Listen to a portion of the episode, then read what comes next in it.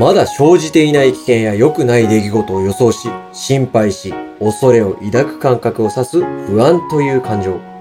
人類は遥か昔、この不安を感じる能力のおかげで、獰猛な獣の気配や自然災害の兆候を未然に察知して身を守り、非力でありながら生き延びてきました。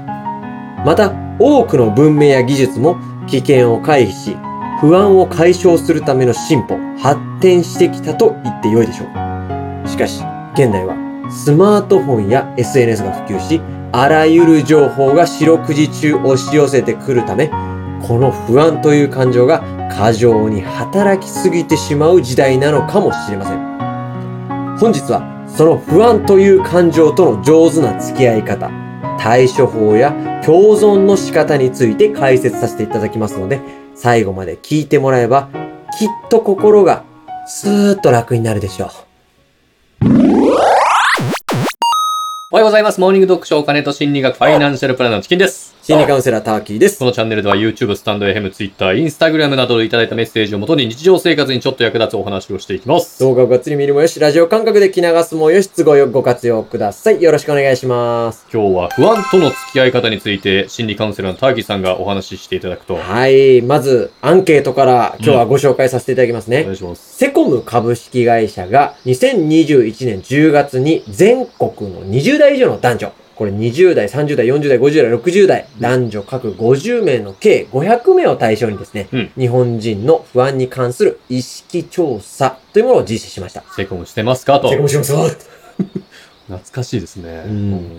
感染症の拡大、うん。身近で起こる犯罪の増加、うん。高齢者や単身世帯の増加、通信機器の発達や自然災害の発生などですね、うん。社会のあり方や世相が変化する中で、現代社会における不安を引き起こす要素とその対策、犯罪に対する意識の実態を調査したものらしいんですが、漢字が多い、硬いよ、ほんと、セコムさん。うん。防犯の会社だからしょうがないのか会社だからね。調査結果から申し上げてしまいますとですね、うん。調査開始以降10年連続でうん。7割以上の方が最近不安を感じていると回答したということなんですね。それね、約3割の方は不安を感じてない。感じてない。まあすごいね70%が感じてる。すごいね、それうんも。感じてない人もね、何もないんだからね。それもすごいけどね。うんで、特に多かった世代、まあ不安を感じる人が多かった世代としてはですね、うん男性だと50代が多かったと。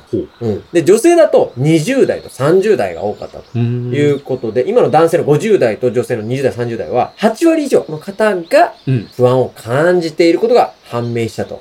男性は50代。はい女性は20代から30代。うんあ、男女間で少しギャップがあるんですね。はい。そしてその不安を感じている人たちに、うん最も不安を感じていることは何かと聞いたところですね、うん1位が老後の生活や年金ということで、これが25.6%。確かにね。2位が体の健康23.7%。3位が心の健康14.5%となりました。とうん、うん。うんいうことだったんですね。はい。で、これ2021年10月のね、アンケートなんですけども、前年の2020年は28%、ダントツ1位だったのが感染症の拡大ということでね。そりゃまなあね、時期が時期でしたからね。そりゃな2021年はこれ4位となりましたが、依然として不安に感じる人が多いということがね、うん判明しましたと。まあ、不安はないに越したことないですけどねん。果たして本当にそうでしょうか？え、な、何よ、急に？果たして本当にあなたの不安はない方がいいのでしょうか？気持ち悪いな。今日はですねうん、不安を抱えた時の対処法というものをうん。3つご紹介させていただきますので、はい。興味のある人はぜひグッドボタンを押してから続きもご覧ください。このチャンネルでは少しでも皆様のお役に立てたらいいなという内容の話を月水金の週3日配信してますので、ぜひチャンネル登録もお願いしま。そうですすね。心理学や雑学に興味のある方、お金について学びたい方、そして真面目な話でも冗談を交えながら話すチャンネル好きという方もぜひチャンネル登録をお願いします。今僕ら実はフルチンです。まず、なぜ不安は起きるのか、なぜ不安という感情を持つのかうんを少しお話しさせてもらうと、どうしてかと。はい。不安という感情を脳科学的にざっくり言ってしまうと、これ、ノルアドレナリンの分泌なんですね。人間が緊張、不安、恐怖の感情を持つとき、脳内物質のノルアドレナリンが分泌されます。乗るタイプのアドレナリンね。飲むタイプみたいに言わないでね。で、このノルアドレナリンはですね、戦うか逃げるるかの物質と言われてます。原始時代に、うん、ドデカマンモスとか、うんドデカサーベルタイガーとかドデカコモドドラゴンとか、みたいなどでかいやばいやつが襲ってきたら、うんもう戦うか逃げるか、どちらかしかありませんよね。確かに。うん。うんぼーっと突っ立ってると殺されてるだけですから。まあ確かに逃げるか戦うか二択そのだよね。二択ですよね、うんその時に乗るアドレナリンが分泌されるので、うん脳が研ぎ澄まされて集中力が高まってどうすればいいのかを一瞬で判断できるようになります。つまりノルアドレナリンが引き起こす不安とか恐怖みたいな感情がピンチを脱するエネルギーになると。エネルギーになるその通りです。ここで一つ質問なんですけど、うん誰でも不安になる気持ちになる時ありますよね？うんうん。で、その不安になる時はどんな時でしょう？っていうのわかりますか？チキンさん。どんな時？え、うんどうでしょう？イメージしてくださいい。いつでもなるんじゃないですか？いつでも？どんな時も、マッキータイプ、はい。うん。人間が不安になるのは必ずピンチの状態、困った状態の時なんですね。ああ、確かにね。うん。まあ、うまくいってる時思わないかもしれないですね。あんまうまくいってる時って思わないんですよ。うん。で、最初に言ったように、そこから早く行動して脱出しなさいというのが不安の元々の生物学的な意味合いですから、うん当然何もしないで放置すればするほど不安の感情って強まるんですね。戦うか逃げるかだからね。そう。何もしないでどうしようどうしよう。悩み続けるほど不安は強まるわけです。まあ、多くの人が間違えてるのは、この悩みを抱えた不安を状態になった時、どうしようどうしようって思考の停止、思考停止のループに入るだけで終わっちゃう。あいうところなんですまあ、つまり、つまり行動を起こさない限り、うんいくら悩んでも絶対に問題が解決されることはありませんと。そうなんです。うん。ここでもう今日の結論を申し上げてしまうと、はい不安との共存の仕方は、行動することなんですね。不安は行動の原動力であり、不安を解消するのもまた行動というわけなんですよ。不安との共存の仕方は行動すること。はい不安と行動は持ちつ持たれつの関係ですね。そうなんです。大輔花子と一緒ですい。や、他のコンビも一緒でしょ。不安の源のノルアドレナリンは戦うか逃げるかが根源の、まあ、行動のガソリンになるわけですね。うんつまり、あなたの苦しみからあなたを救ってくれるエネルギーも不安なんですよ。不安を解消してくれるのもまた不安だと。そうなんですよ。実作自演ですね。うん。ボタンとバラですね。ボタンとバラなんですよ。ははい。ここまで行動することで不安との付き合い方良くなるよという話をさせてもらったんですが、大体お分かりいただけましたが、うん、まあ、とにかく行動した方がいいっていうのは分かりました。分かっていただきました。はいうん、よかったです。うん。でもね、でもね、世の中の人の中には、行動することが得意な人ばかりではないんですよ。まあ確かにね、うんまあ、行動することって意外と難しかったりしますからね。うん。世の中の人をざっくり2つのタイプに分けると、インプットタイプの人とアウトプットタイプの人に分けられるんですね。なるほど。もちろんインプットももちろん大事ですよ。でもね、人間の悩みのほとんどは対人関係だったりとか、コミュニケーションの悩み、社会生活の悩みなので、他者に対する悩みを家にこもって一人でインプットばっかりして悩んでも、解決することは不可能なんですよ。うん。なので、インプットばっかり頑張っても、脳の中の知識、情報が増えるだけで、現実の世界には全く影響を及ぼさないと。うん。うん。行動とかアウトプットとかね、本当大げさなものじゃなくていいので、ほんと些細なものでもいいんです。話す、相談する、書き出す、日記を書く、小さなアウトプットを一つずつ積み上げていくことで、あなたの不安や悩みが解消されて、自分の生き方、生きるべき方向性が見えてくると。うん話すとか相談するとかブログ書くとか、うんツイッターでつぶやくとか、まあそんな些細なことでも立派な行動の一つだよと。そうです。立派な行動。うん。明治通り246、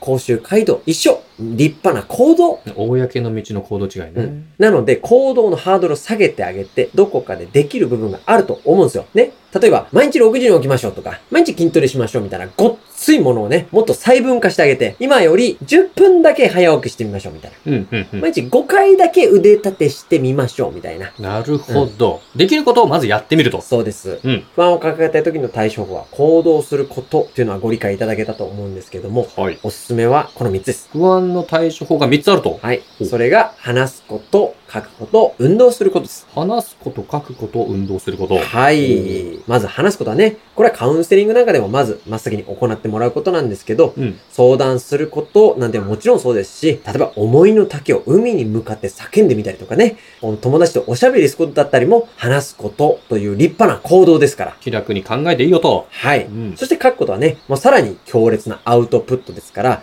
自分の悩みを書き出すことで頭の中整理されて、悩みが明確化しします。また、毎日日記をつけることで、自己洞察力なんかが鍛えられたりもしますよね。うん、ブログとかツイッターとかインスタなんかでもいいかもしれないですよね。はい。うん書くことで脳内が整理されて、自己洞察が深まって、間違った考え方や不適切な感情に気づいてうん、修正する手がかりを得たりもしますからね。うん、うん、うん。そして最後、運動することですけども、これ前にも言いましたけど、運動しながら悩むことの方が難しいですから。ほう。うん。つまり不安を抱えながら運動することの方が難しいですから、もし強烈な不安が来たら、とりあえず、もう、どでかいハイエナに集団で追いかけられたと。どでかハイエナ、うわなんだどういう100、シリーズ。これ200いるな？あ、もっといる。っていうぐらい追いかけ回されたことをイメージして、うん100メートルを全力で走ってみてください。どでかい猛獣好きだよね。どでかい猛獣に。そしたらもう全力で走ったら悩み解決しますから、まあでもあ汗を流すっていうのは確かにいいよね。すっきりするですね。確かに。うん。不安との共存はうん行動ということでね、ご理解いただけた。そう。そういうことか。そう。行動する原動力も不安だし、うん。その行動でまた不安を解消すると。そういうことか。そうなんですよ。あ持ちつ持たれつ。ー持ちつ持たれつね好き花ということで、それはみんな他の人も一緒だからさ。分かっていただけたと思うんですけどね。不安はみんなあると思うんですよ。そうです僕も不安たくさんありましうてん。あるよ。うん。うん。最近なんかある？そうなんですよ。あのー、女性従業員さんに、うもしかしたらうん、嫌われてるんじゃないかな。それはね絶対嫌われてる。いや、そんなことないでしょ。本当嫌われてる。いや、なん。か別になんかしたわけで、ちょっと後ろついてただけぐらいなんだけど、不安に思ってる不安に思ってんじゃないかなと思ったんで、うん。でもやっぱり今、アウトプット行動することっていうのが大事って言われたんでな、のは嫌われてる。話すこと、書うんく。こと、うん。運動すること、うん。こちらをちょっと今徹底してみようかなと思ったんで、とりあえず話しかけて、手紙書いて、うんやめて。走って追いかけようかなと思ってます。歩け。それはもう全然違う。チャンネル登録お願いします。ご質問、ご相談、ご要望、何でもコメントください。Twitter、Instagram でも受け付けてます。それでは、さよなら。水好き、子犬大好き、いくら好き、エビは